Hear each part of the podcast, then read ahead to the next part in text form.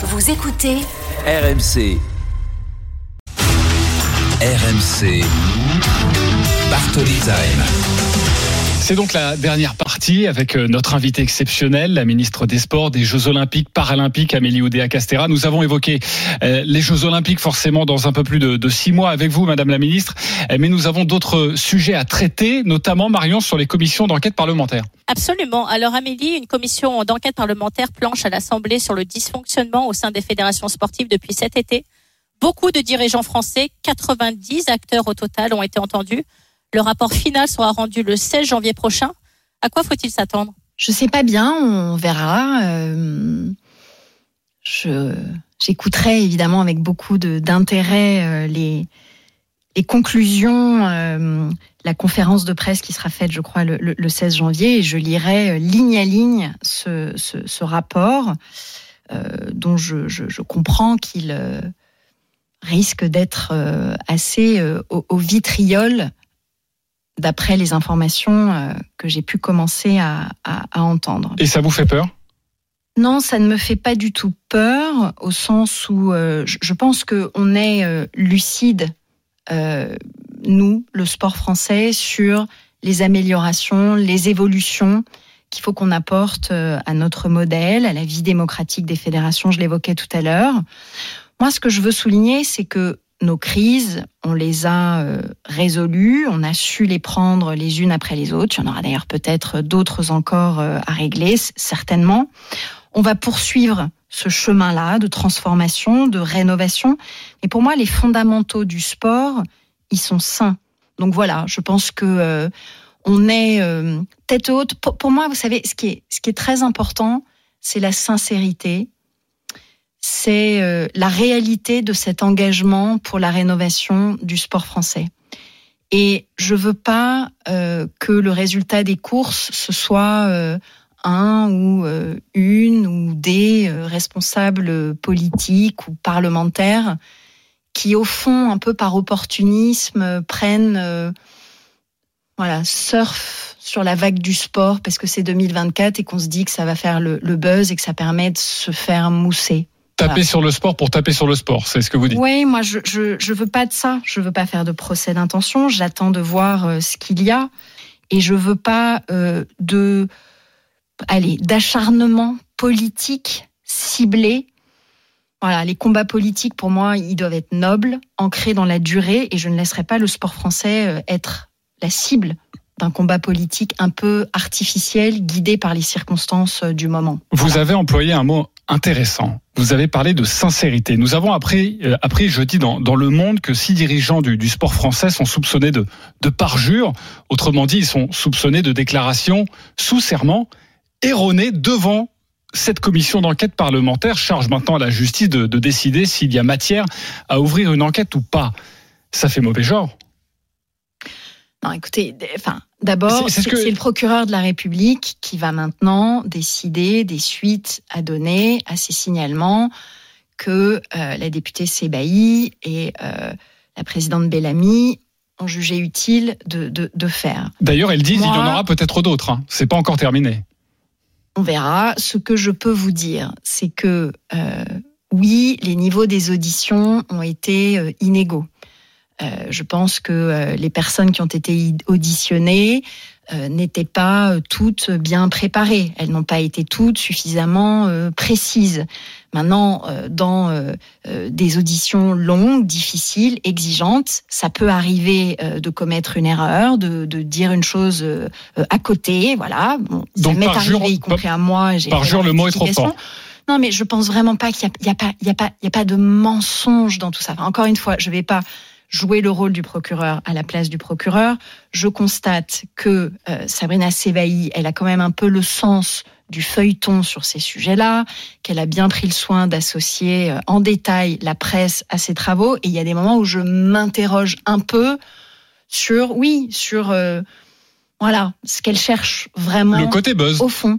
Voilà. Ok, je, rappelle, je, je rappelle que c'est la rapporteure écologiste euh, de la commission parlementaire. Parmi, ces- parmi, les, Je- parmi les personnes qui, qui figurent et, et qui sont soupçonnées de, de parjure, euh, euh, il y a le président de la Fédération française de tennis, Gilles Moreton, il y a celui de la Fédération d'équitation, Serge Lecomte, euh, président de la Fédération aussi, la présidente de la Fédération des sports de glace, euh, Guénaël euh, Nourri.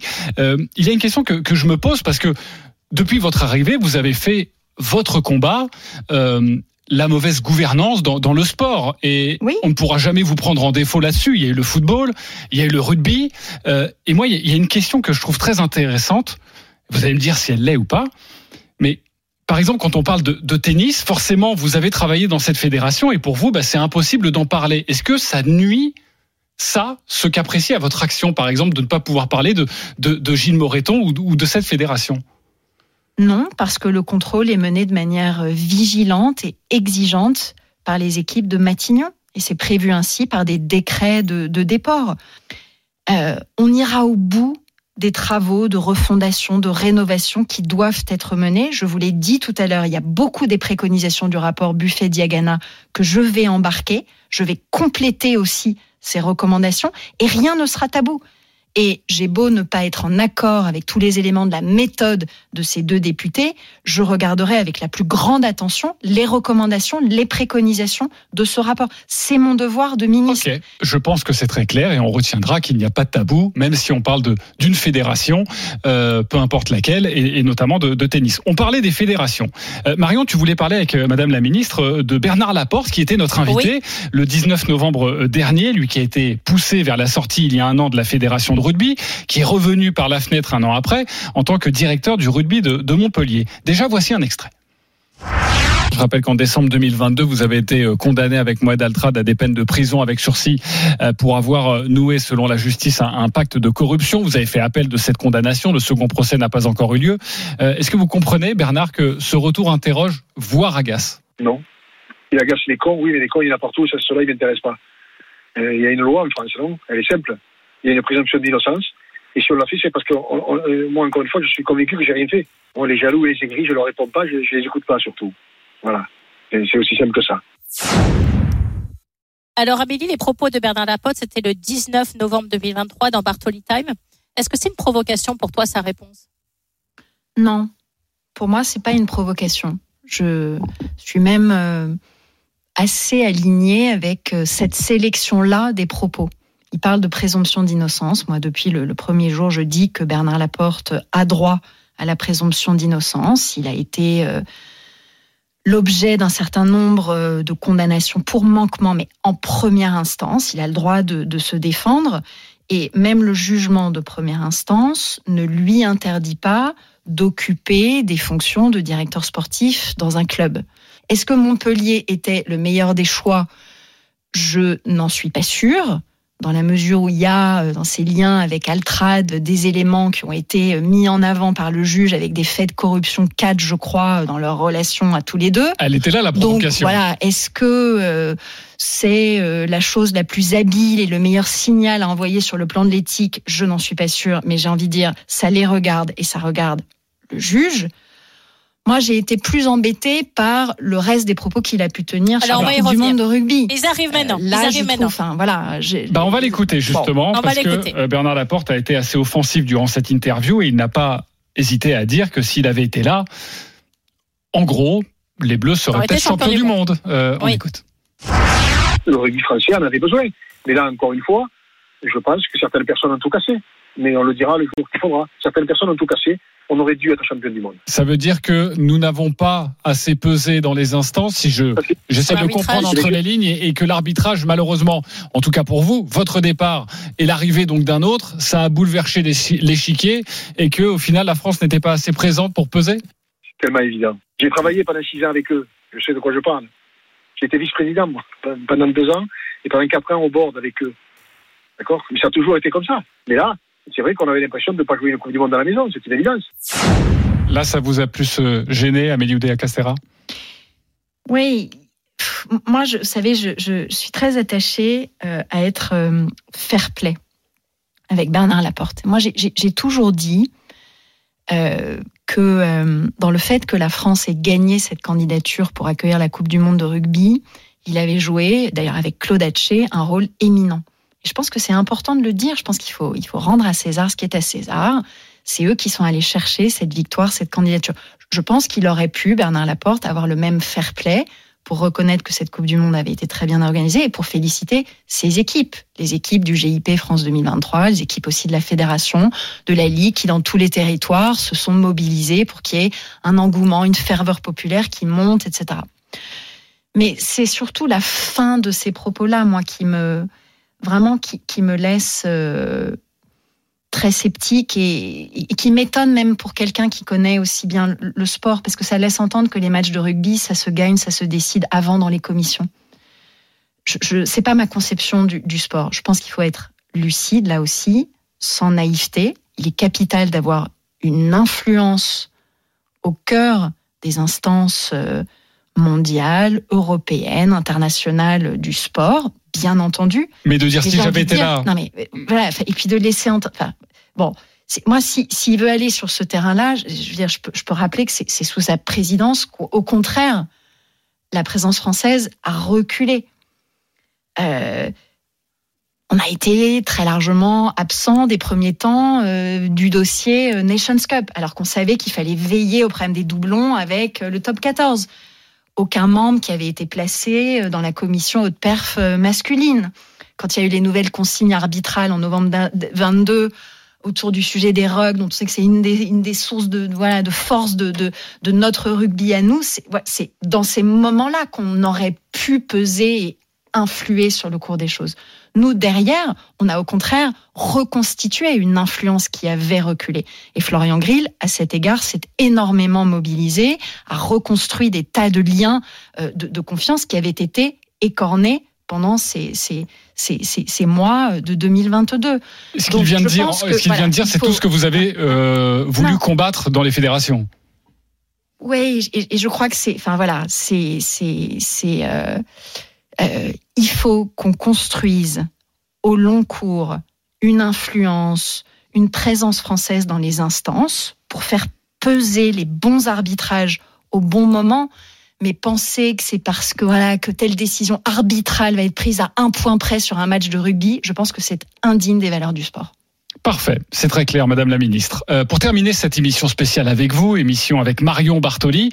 Euh, Marion, je sais que tu voulais euh, soumettre euh, la, la, Ministre à un petit questionnaire. Alors, on est sur RMC, mais on a choisi la, la, la musique, l'ambiance la plus littéraire qu'on ait euh, chez nous. Alors, on va voir ce que ça donne.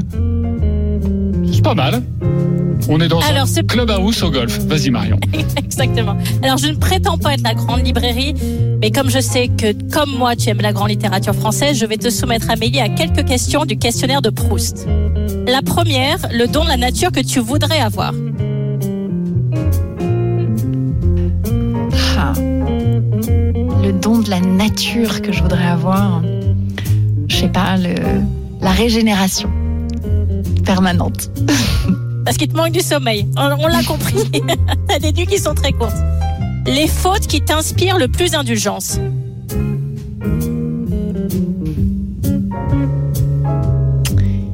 Difficile ces questions. Euh, ah, j'ai choisi le plus dur pour la fin. Tu sais, c'est comme un match de tennis. Il faut terminer les points. Je crois que c'est l'orgueil au fond. Parce que voilà, autant je déteste l'aigreur, la jalousie, euh, autant l'envie de se dépasser, l'envie de gagner cette dimension-là, qui parfois, euh, voilà, euh, j'ai de l'indulgence pour ça. Tes héros dans la vie réelle. Ah. Moi, j'ai un fait pour Michelle Obama. Je la trouve exceptionnelle. Puis j'ai, ouais, j'ai. Ah.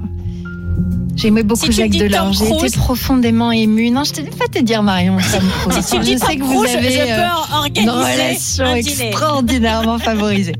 Non, je, je voilà, je, je, je, suis facilement euh, conquise par des personnalités généreuses, engagées, qui essayent de travailler pour le bien commun. Et il y en a sur cette petite planète. Et héroïne dans l'histoire. Héroïne dans l'histoire, Pocahontas. Pourquoi bah, Je sais pas. Euh, la liberté, euh, l'audace. Les cheveux euh, Non. le bandeau ok. pour faire plaisir à Marion. Ok.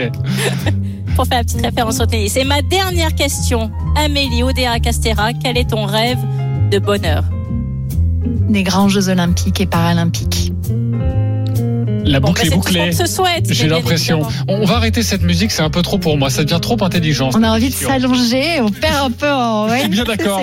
Elle est désarmante cette. euh, C'est à ce moment-là qu'on devrait poser musique. les questions les plus difficiles. C'est vrai. Avec cette sur l'image de la vasque. On, on refera une interview et on reposera la vasque, évidemment. Vous avez Non, choisi. Antigone, j'ai envie aussi de, de dire. En, en- citer Antigone, parce que je trouve que c'est une, euh, voilà, une grande héroïne, euh, voilà, tragique, mais euh, qui a su euh, repousser des limites pour, euh, pour, pour l'honneur et pour les convictions dans lesquelles elle, euh, voilà, voilà, pour ce qu'étaient ses convictions.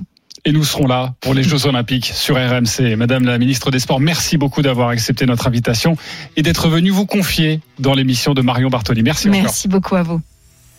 Un immense merci à toi, Amélie, Madame la Ministre, d'avoir passé cette heure complète avec nous dans Bartoli Time. Mes chers auditeurs, je vous retrouve avec un plaisir non dissimulé dimanche prochain, même heure, même endroit, 19h sur RMC. Je vous souhaite une excellente semaine et je vous transmets à nouveau mes meilleurs voeux pour cette nouvelle année. Tout de suite, c'est l'Afterlive autour de François Pinet. Au revoir.